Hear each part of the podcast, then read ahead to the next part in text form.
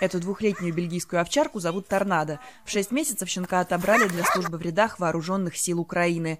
Тренер Торнадо не может назвать свое имя или показывать лицо на камеру из соображений безопасности. Его позывной – Рэй.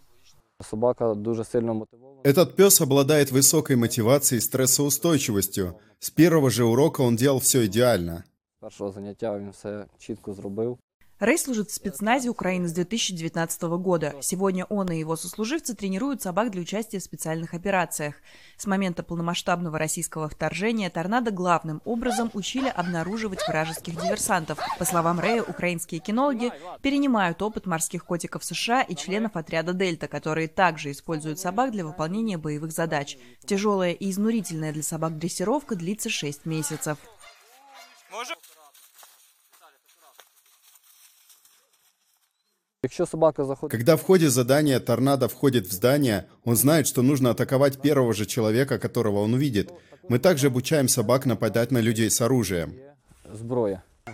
Давай. Единственный способ отозвать такую собаку, как торнадо, от объекта нападения – это буквально от него ее оторвать. Хоть торнадо и опасен для человека во время выполнения боевого задания, в мирной жизни он спокойный, воспитанный пес и не представляет никакой угрозы для общества. Рэй отмечает, что собаки, подобные торнадо, живут и работают так близко со своими военными кинологами, что потом не подпускают к себе других людей, и это часть их подготовки. Собаку необходимо дрессировать в той же группе людей, с которой он отправится на задание, чтобы в случае травмы своего кинолога она позволила другим членам подразделения помочь с эвакуацией. Торнадо пока не участвовал в боевых операциях. В октябре, однако, пес получил награду за отличную работу в силах ВСУ в условиях сильного задымления и наличия взрывоопасных устройств.